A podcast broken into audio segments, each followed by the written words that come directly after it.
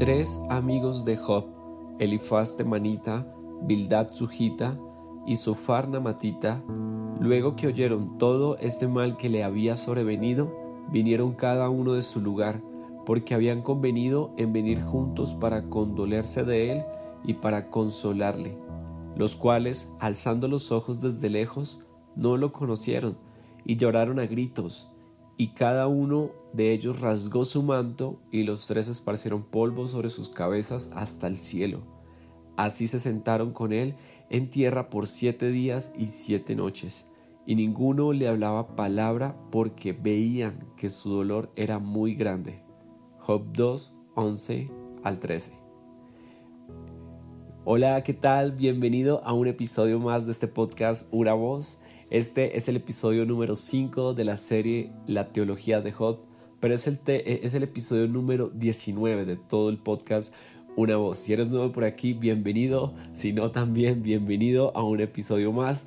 Y quiero decirte algo, si tal vez... Eh, Has, acabas de escuchar este pasaje en Job 2, 11 al 13 y no tienes como un hilo conductor, como que de pronto no, no tienes muy claro por qué esto, te animo a que los episodios anteriores de toda la serie, el episodio 1, 2, 3 y 4, lo puedas escuchar y con esto vas a tener una idea más clara de esto que estamos hablando. Pero aún así, eh, quiero ser misericordioso contigo y si eres nuevo, quiero hacerte un pequeño resumen de lo que hemos hablado hasta, hasta el momento. Solamente algunos puntos como para recordar el porqué o el contexto de esto que acabamos de leer. Recordemos que Job lo perdió todo. Él siendo el oriental más rico de esa época, perdió económicamente todo lo que tenía. Él tenía 10 hijos y todos los perdió en un solo día. Ahora, para colmo, Dios permitió que le diera una enfermedad que la Biblia le pone el título de llagas malignas, ¿no? Decíamos sobre esta enfermedad de que en casi todo el libro de Job hay algunas partes en donde hay referencias ¿no? Eh, sobre, sobre esta enfermedad de llagas malignas. Por ejemplo, en Job 7.5 dice que eh, de las llagas le salieron gusanos, tenía pus en sus heridas. Eh, los médicos se han obsesionado algunos por tratar de investigar de qué se trataba estas llagas malignas y decíamos que se trataba para algunos de viruela, otros dicen que era elefantitis, pero en la mayoría de los casos todos concuerdan de que era algo como cáncer de piel. Era algo como una comezón persistente, él tuvo cambios degenerativos en la piel en el rostro, algo como una desfiguración. Por eso entendemos cuando los amigos vinieron, alzaron los ojos desde lejos, no lo conocieron. Porque tal vez para ese punto, en ese momento de la vida de Job, su cara estaba tal vez desfigurada, de pronto estaba irreconocible, ¿no? Ahora sus heridas no solo le causaron un dolor físico, sino que también esa enfermedad le produjo temores, depresión, delirios, insomnio o sea, imagínate sentirse así. Job estaba en esta condición tirado en el suelo. ¿Recuerdan eso cuando Job dice que le pasó todo esto? Él no se guardó nada en su corazón. Él expresó todo su dolor cuando le vino toda esta prueba. Y a Job no le dio miedo ser real, ¿sabes? Él lloró, le dio tristeza, sufrió, todo lo expresó. Él se rasgó el manto, se rapó la cabeza, se postró, adoró.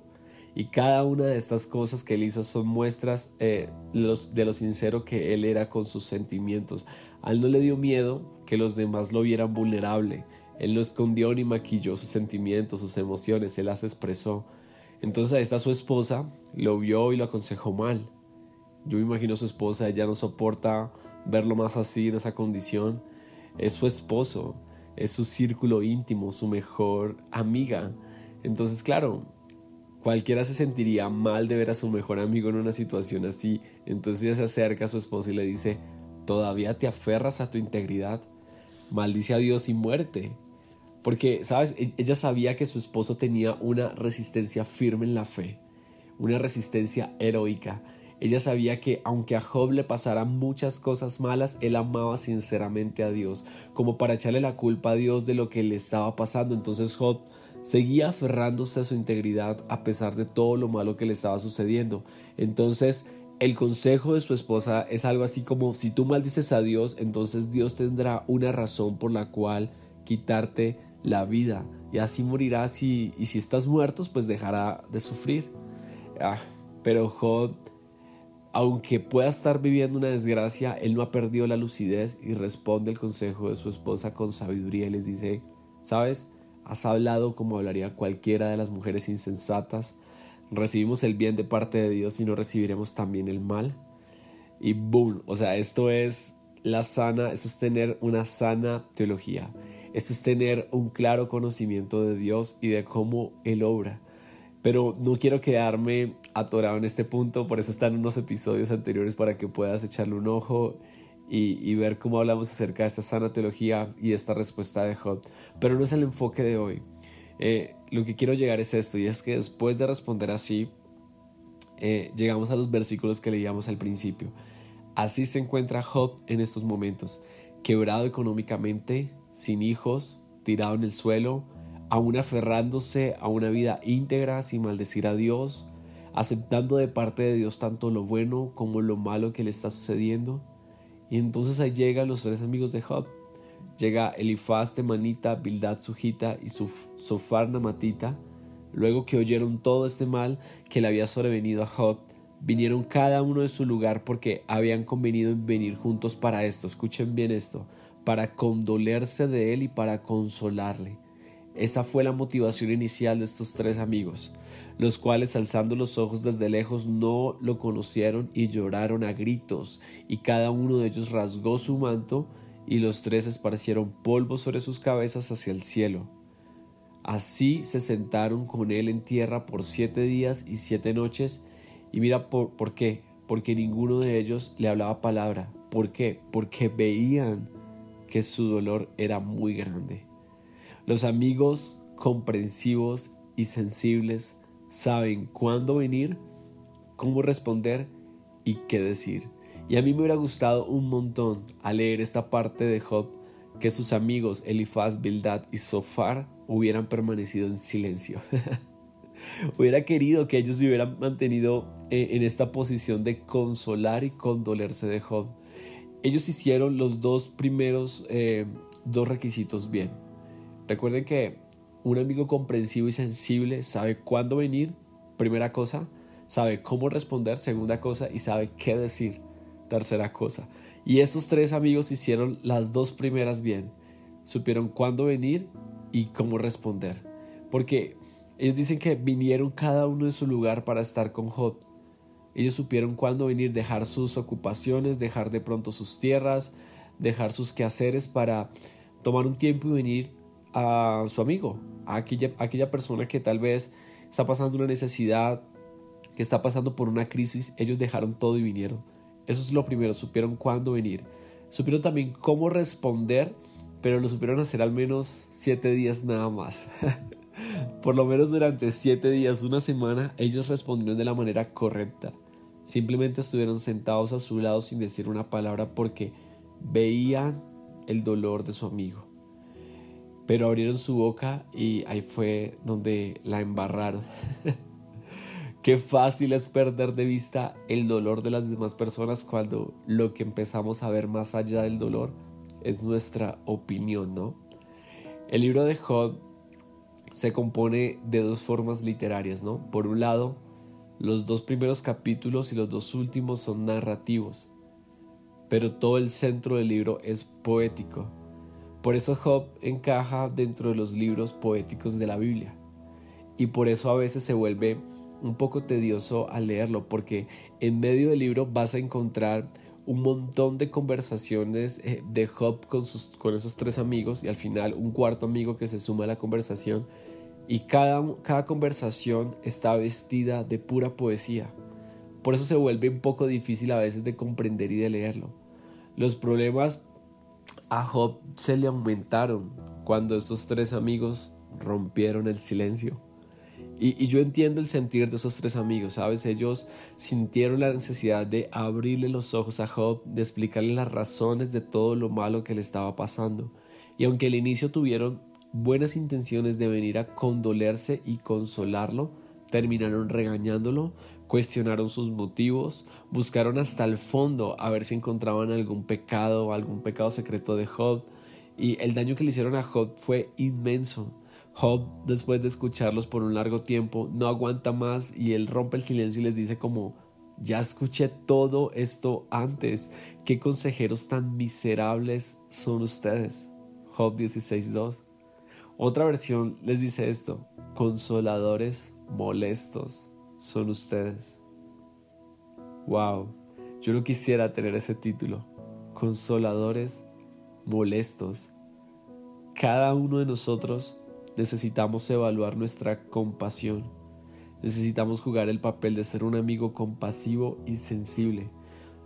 Toda persona que sufre en el mundo necesita un amigo que le abrace, no un amigo que le predique y le dé un tremendo sermón. Cuando una persona, sabes, está en una situación de crisis, está pasando por alguna necesidad, o tal vez eres tú el que estás pasando por una necesidad, tú no necesitas que alguien venga y te dé un sermón, una predicación o una exposición teológica de lo que estás viendo. No, no, no.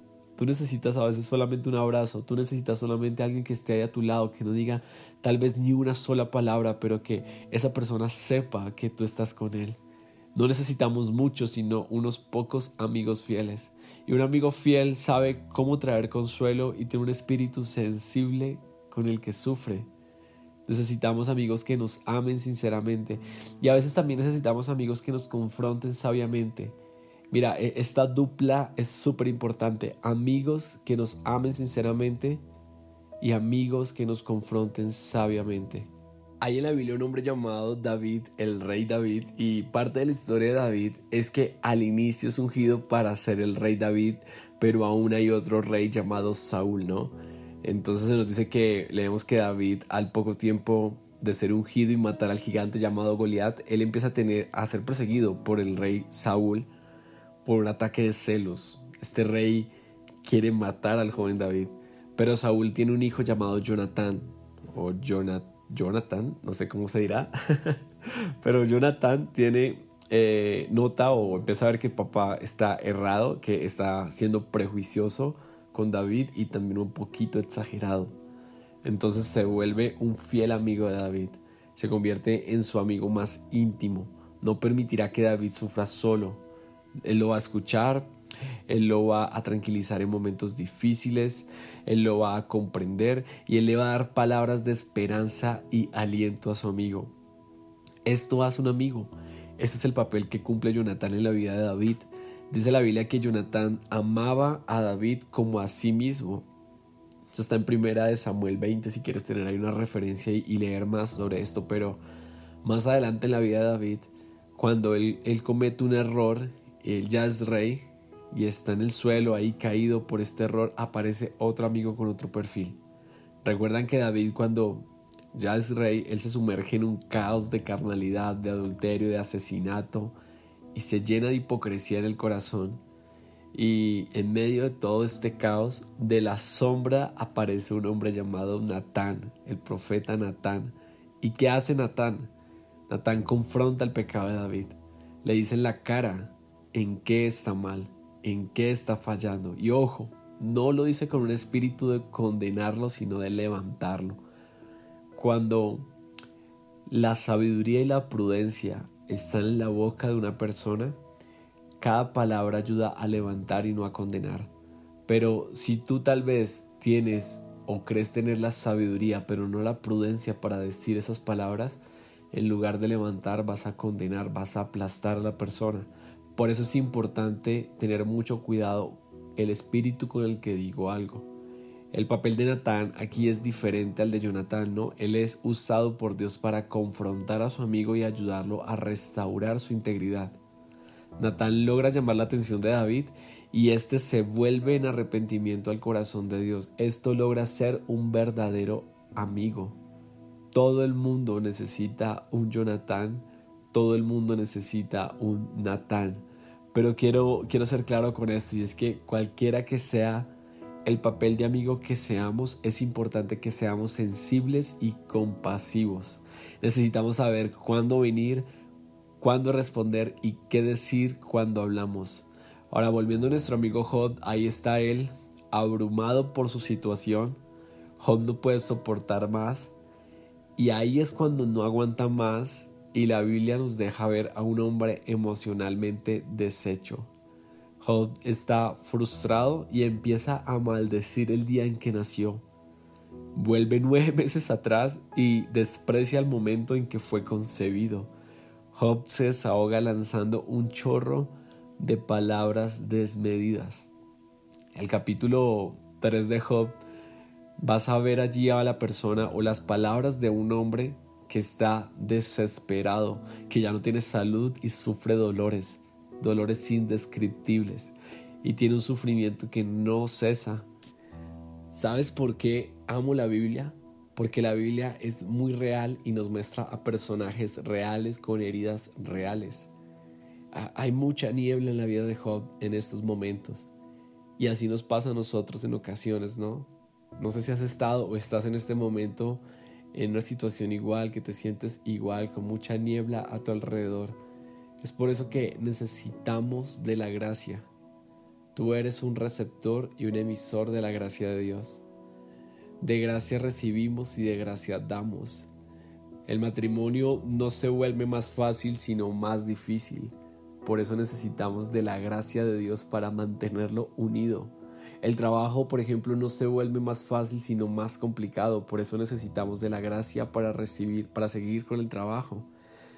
La creencia de los hijos no se vuelve más fácil.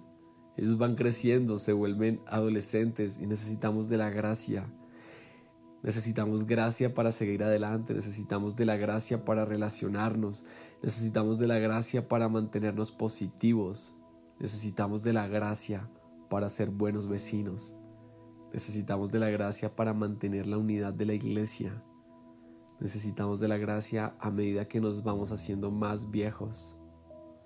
No olvidemos nunca lo que nos enseña el trato que recibió Job no les pongamos un pie encima al caído, no le caigamos. Administremos gracia, mucha gracia.